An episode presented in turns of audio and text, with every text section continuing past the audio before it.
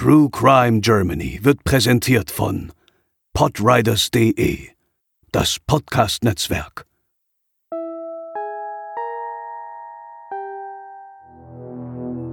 Pünktlich um 10 Uhr sollte Anja wieder zu Hause sein. Ihre Eltern ermahnten sie besonders, nachts nicht die Abkürzung über die dunklen Weinberge zu nehmen, sondern in den Bus zu steigen. Die Schülerin wird diese Nacht nicht überleben.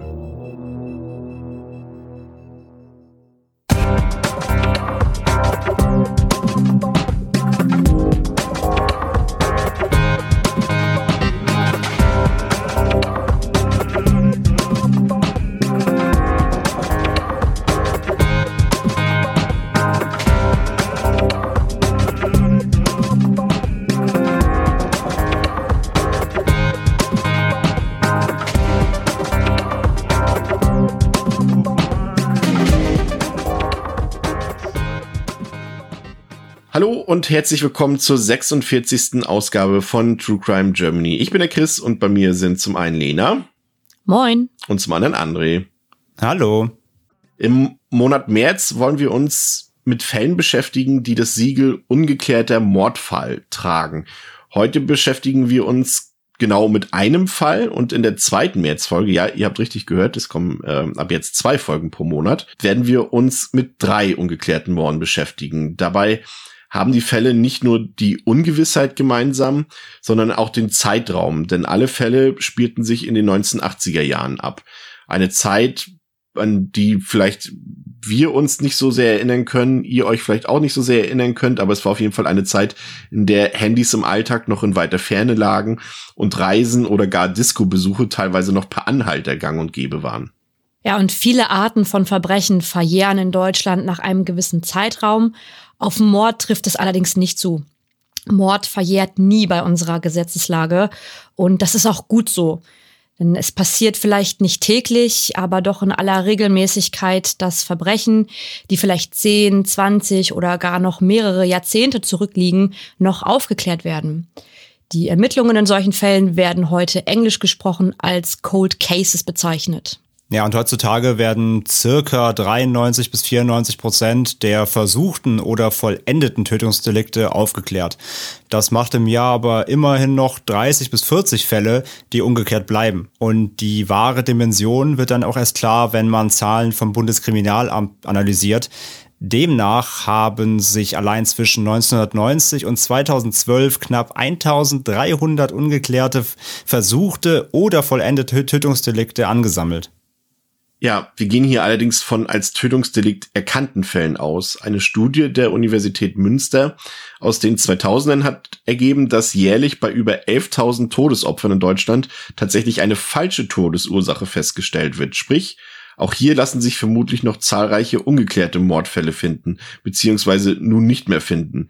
Dieser Umstand hat vor allem mit Geld zu tun. Viele Mittel und Örtlichkeiten der Rechtsmedizin wurden in den letzten zwei Jahrzehnten quasi zusammengespart und gekürzt. Ja, und warum diese Cold Cases besonders aus den 80ern so spannend sind, liegt darin begründet, dass sich natürlich auch die Kriminaltechnik deutlich weiterentwickelt hat bis heute. Allein die Möglichkeiten der DNA-Analyse können dafür sorgen, dass archivierte Fälle doch noch gelöst werden können. Ja, und wie angekündigt, äh, spielte sich unser heutiger Fall in den 80er Jahren ab. Genauer gesagt im Jahr 1987 in Stuttgart, der baden-württembergischen Landeshauptstadt.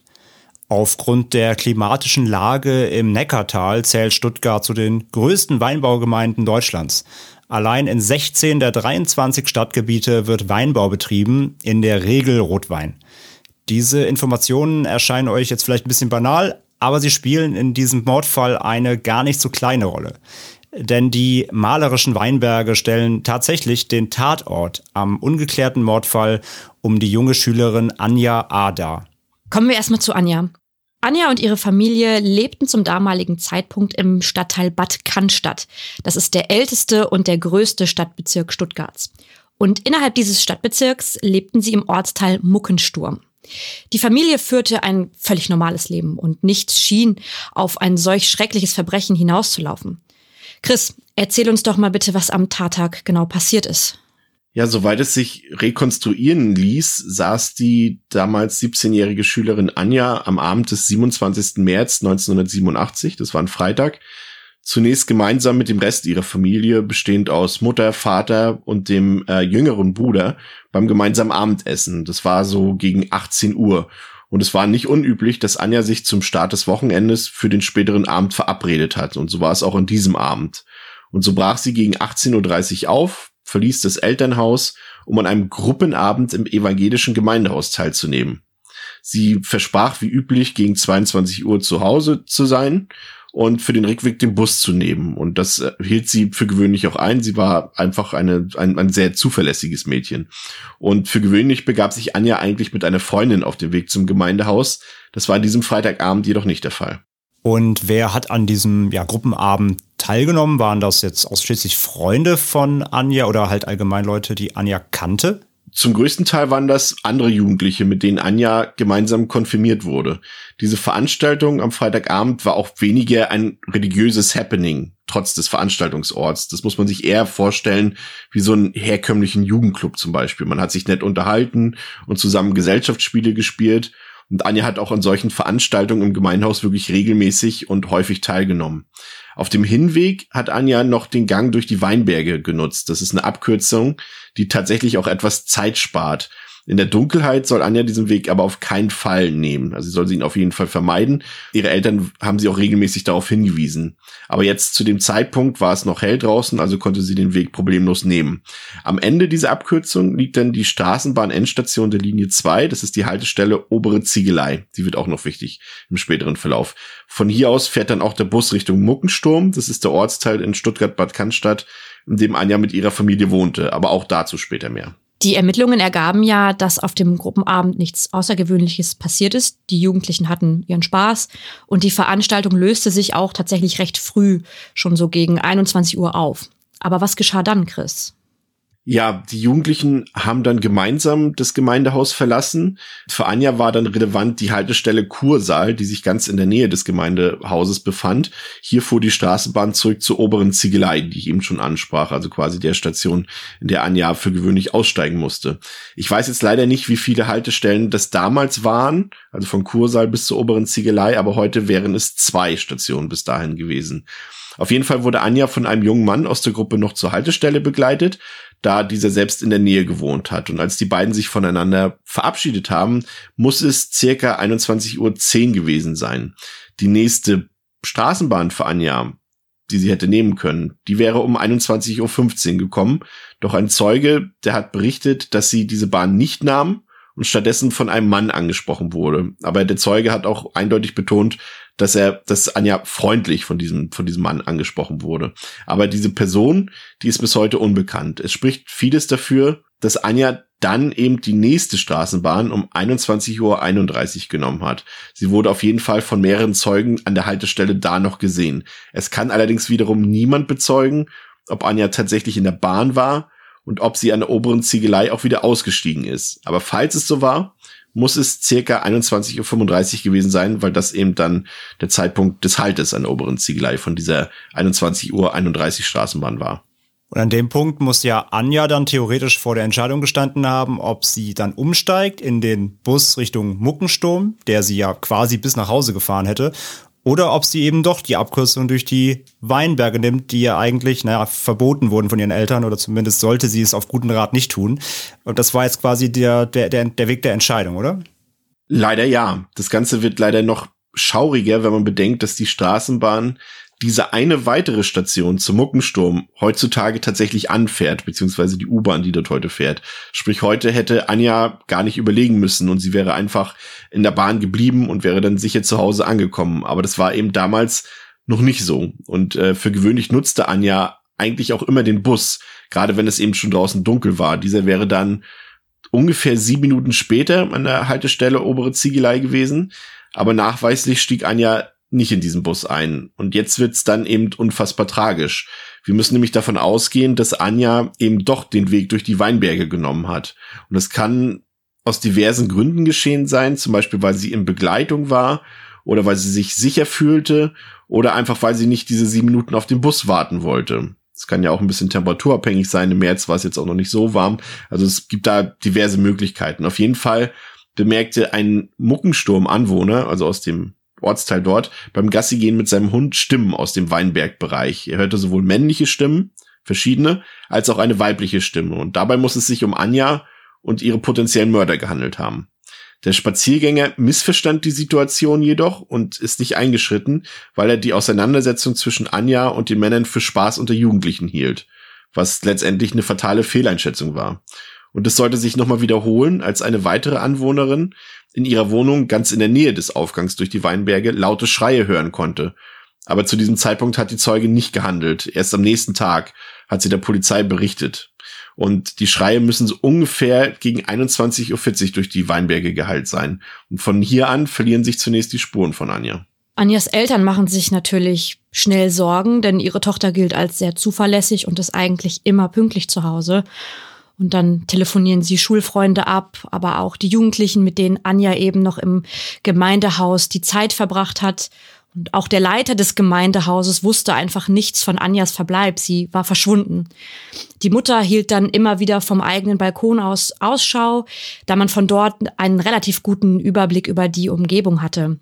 Der Vater alarmierte in der Zwischenzeit die Polizei und meldete Anja natürlich sofort als vermisst.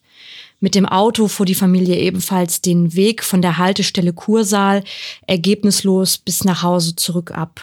Ja, und am Folgetag, das war dann der 28. März 1987, begann dann bereits eine große Suchaktion am Vormittag. 150 Polizeibeamte durchkämmten die Weinberge und die nähere Umgebung nach Spuren von Anja.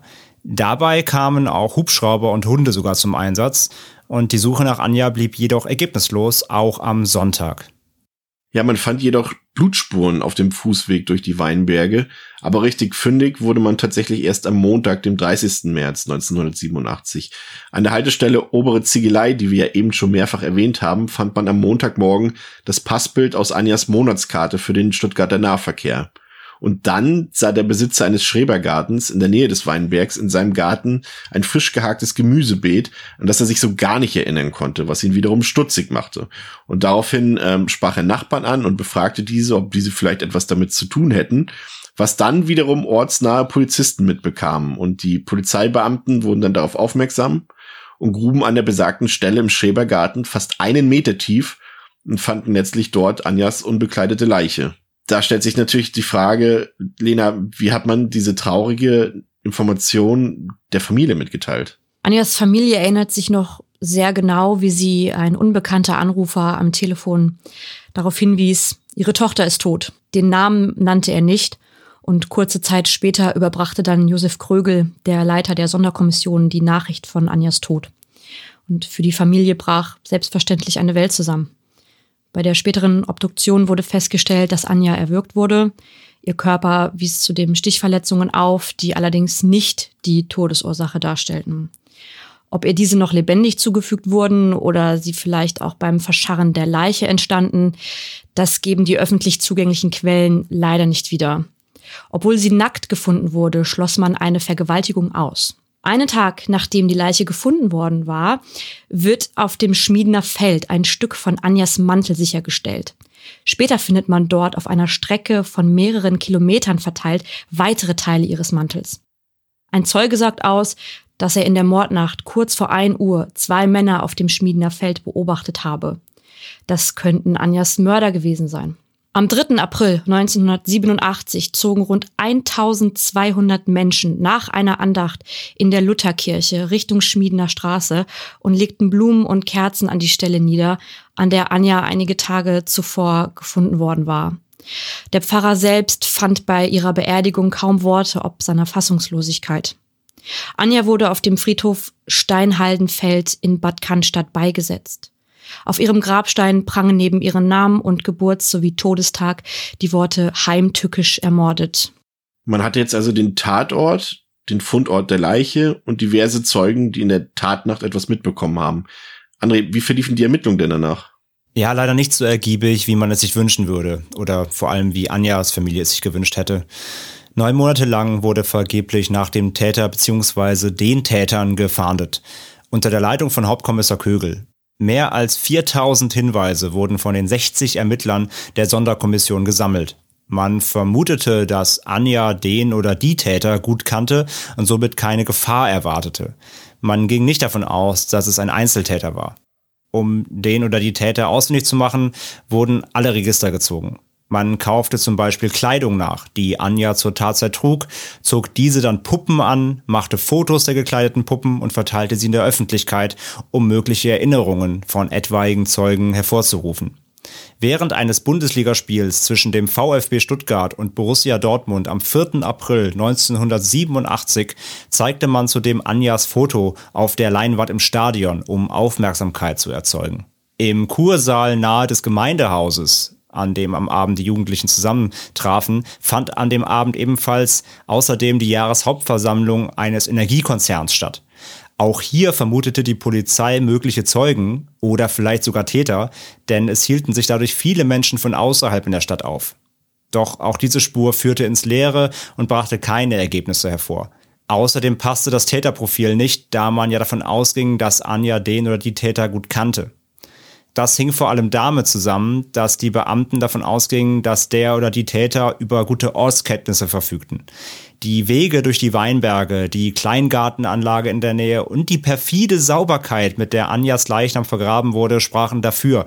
Man fand keinerlei Werkzeuge oder Spuren, die so eine Tat hinterlassen würde, wenn sie ad hoc begangen worden wäre. Indizien dafür, dass der oder die Täter solches Werkzeug, also eine Schaufel oder eventuell sogar eine Schubkarre, um überschüssige Erde vorzubringen, schnell beschaffen und auch wieder verschwinden lassen konnten. Man befragte in dem Zuge sogar Totengräber und Angler in der Region. Die Polizei setzte auch einen weiblichen Lockvogel ein, um den oder die Täter vielleicht zu einer weiteren Tat im Weinberg zu bewegen, aber auch dieses Vorhaben blieb erfolglos. Ja, das ist wirklich schrecklich. Da scheint es letztendlich so viele Fährten und Hinweise zu geben, aber nichts kommt dabei rum für die Familie von Anja sicherlich eine furchtbare Zeit. Aber wie ging es dann weiter, Lena? Ja, die eben von André angesprochenen neun Monate waren um.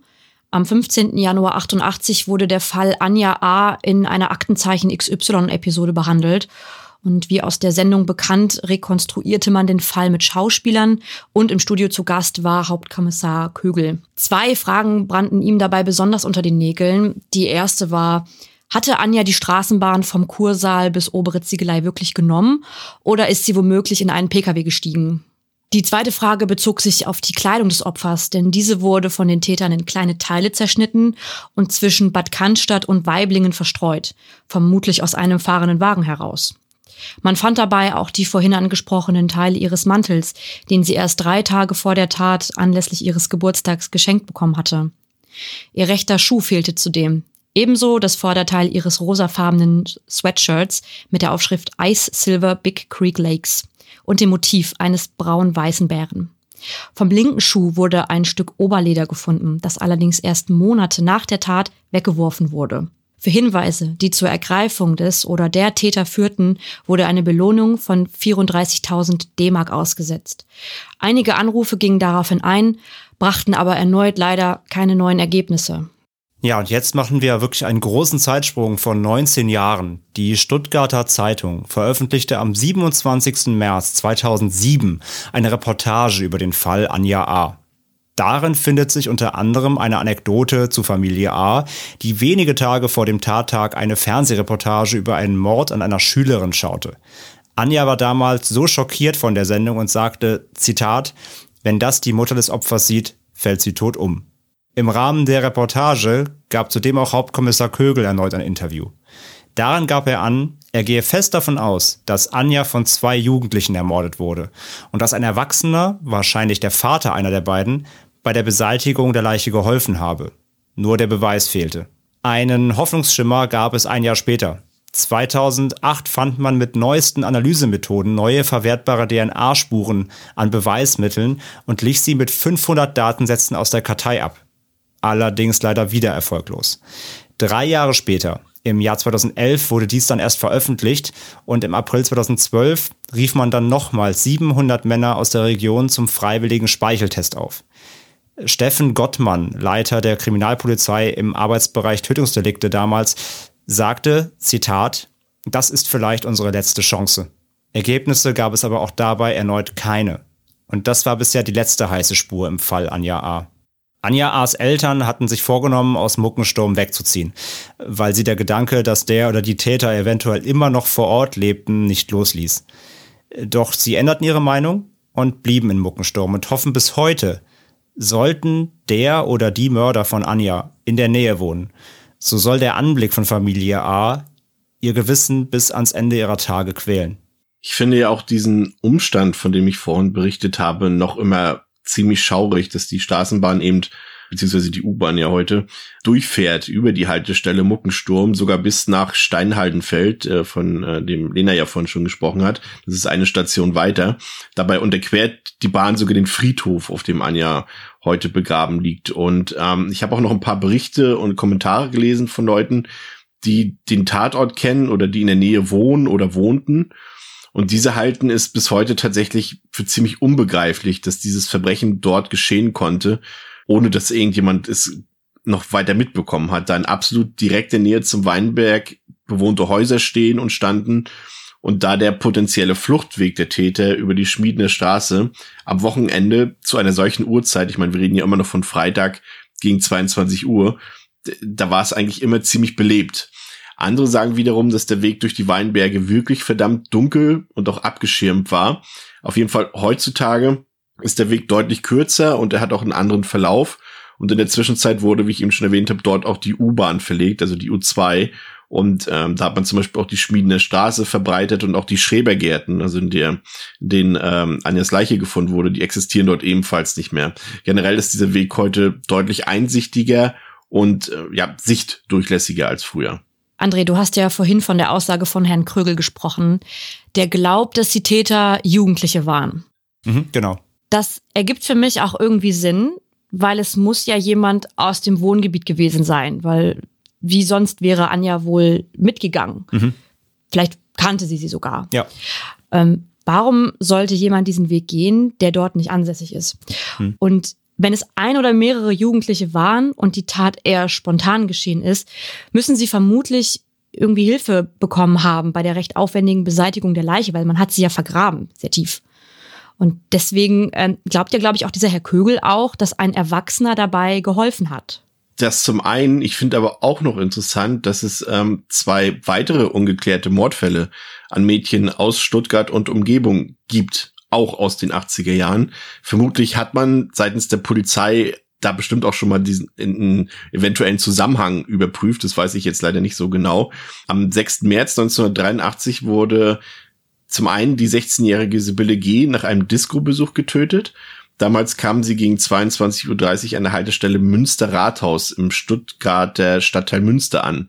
Und nur wenige Meter weiter von dieser Haltestelle wurde Sibylle dann von einem Mann abgefangen und mit vier Messerstichen getötet. Und der Fall ist ebenfalls bis heute ungeklärt. Und noch gruseliger finde ich, ist der Umstand, dass der Stadtteil Münster wirklich nur wenig entfernt vom Ortsteil Muckensturm liegt. Und dann gibt's noch einen weiteren ungeklärten Mordfall, der spielte sich etwas westlich von Stuttgart in Markstadt ab. Dort wurde in der Nacht zum 15. April 1986 die 17-jährige Angelika S. vergewaltigt und erstochen. Kann natürlich alles nur Zufall sein, aber es sind auf jeden Fall drei tragische Schicksale von drei Mädchen, die eben bis heute ungeklärt und ungesühnt sind. Ja, und das in einer relativ kleinen, eingekreisten Region, ja.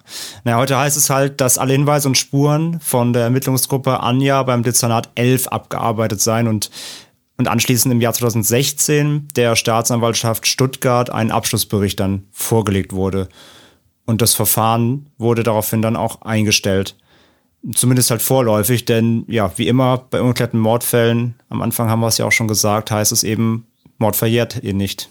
Ja, und ganz persönlich hoffe ich auch, dass irgendwann da Klarheit in diesem Fall herrscht. Zum einen natürlich für die Angehörigen, für die Eltern und für den Bruder von Anja, aber auch mhm. einfach, weil das ein, ich finde, das ist einer der, ich sag mal, wie gesagt, ich beschäftige mich ja schon relativ lange mit dieser Thematik und es ist tatsächlich einer der Kriminal- und Mordfälle, die mir am meisten ans Herz gegangen sind, die mich auch emotional sehr mitgenommen haben, weil es zum einen ist der Fall natürlich auch so sehr gruselig vom Ablauf, aber auch ja generell, wenn einfach so ein so ein junges Leben so früh, so ein junger Mensch so früh aus dem Leben genommen wird, das bewegt einfach auch immer und das hat auch die Leute damals sehr bewegt und man hatte natürlich auch Angst, dass es da irgendwie äh, weitere Taten geben könnte, was sich jetzt zum Glück nicht bestätigt hat. Aber emotional muss ich sagen, hoffe ich einfach sehr, dass der Fall irgendwann aufgeklärt wird. Ähm, ihr kanntet den Fall ja beide im Vorfeld noch nicht, bevor wir uns an die Recherche gesetzt haben. Mhm. Ähm, was hat der Fall mit euch gemacht, André? Ja, wie du schon sagst, also das ist wirklich eine, eine grausige Tat und es ist einfach so, so zermürbend, dass es ja so viele Unternehmungen gab, dass so viel versucht wurde, dass es an sich ja so viel Indizien gab, dass es scheinbar mögliche Zeugen gab, die irgendwas gehört, gesehen oder zumindest ja vor allem akustische Sachen wahrgenommen haben, aber die alle ins Leere geführt haben. Und es ist so, es ist so traurig zu sehen, dass es so viele Hinweise und auch eben ähm, die, die Kleidung wurde gefunden. Es, es wird so viel gefunden, unternommen, aber alles führt ins Leere. Und das, das ist so, also das ist als als Beiständer, so wie wir sind, die das einfach nur beobachten, schon zermürbend. Wie zermürbend muss es erst für die Ermittler sein, für die Familie, für alle Angehörigen. Ähm, das kann man sich einfach kaum vorstellen. Deswegen natürlich äh, kann man nur hoffen, dass sich da irgendwann noch mal was tut und das aufklärt. Und ich finde es eben auch eine der der ja, Sachen, die mich am meisten ja auch mitgenommen haben, ist diese Aussage der Familie, dass sie gesagt haben, nein, wir bleiben halt wirklich da wohnen. Wenn der, der oder diejenigen noch hier wohnen, dann sollen sie uns ins Auge gucken, irgendwie jeden Tag oder zumindest wenn wir unterwegs sind und möglicherweise dadurch ja ihr Gewissen quälen. So, das, das finde ich, das finde ich, das geht mir so nahe, muss ich sagen. Ähm, einfach wirklich ein schlimmer Fall. Lena, was diesen Fall, glaube ich, auch so besonders macht, ist eben das, was André eben auch schon angesprochen hat, dass es ja auch theoretisch viele Zeugen gibt. Man hat die Schreie gehört, der eine Spaziergänger äh, hat diese, diese mögliche Rangelei dort fehlinterpretiert, aber zumindest gesehen, dass die Männer dort auf dem Schmiedener Feld vielleicht gesehen wurden. Und wenn man das so äh, wie gesagt, ich, ich, ich habe Bilder tatsächlich auch mal gesehen ähm, von, von dieser Treppe, von diesem Weg hoch zum Weinberg.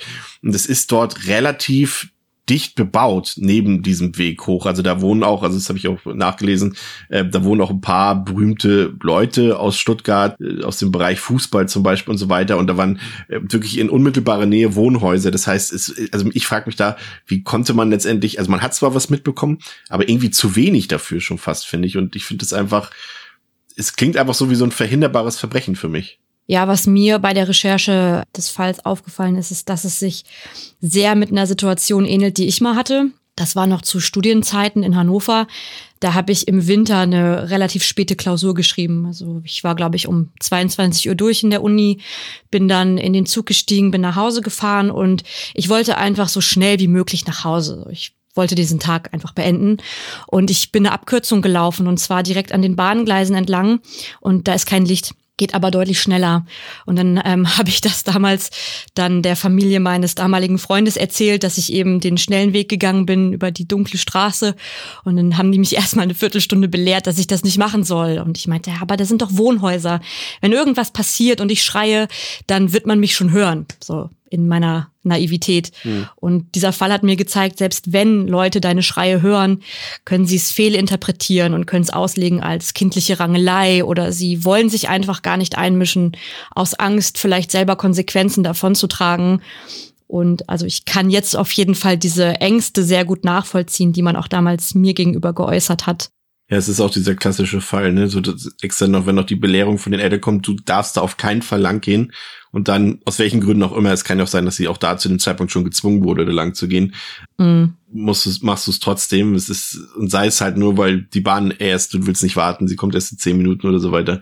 Ja, das ist leider ein trauriges Schicksal. Aber wie dem auch sei, wir hoffen einfach, dass irgendwann nochmal Bewegung in die Sache kommt und dass der Fall dann doch noch final aufgeklärt werden kann. Das wäre auf jeden Fall sehr wünschenswert. Wir bedanken uns an dieser Stelle, dass ihr heute zugehört habt. Äh, die Folge war etwas kürzer. Das sollte euch aber nicht stören, denn wir sind nicht in vier Wochen, sondern in zwei Wochen schon wieder da mit einer Spezialepisode und präsentieren euch dann, wie eingangs angekündigt, drei weitere ungeklärte Mordfälle aus den 80er Jahren. Bis dahin bleibt sicher. Bis zum nächsten Mal bei TrueCrime Germany mit Chris, André und Lena. Ciao. Macht's gut. Ciao. Tschüss.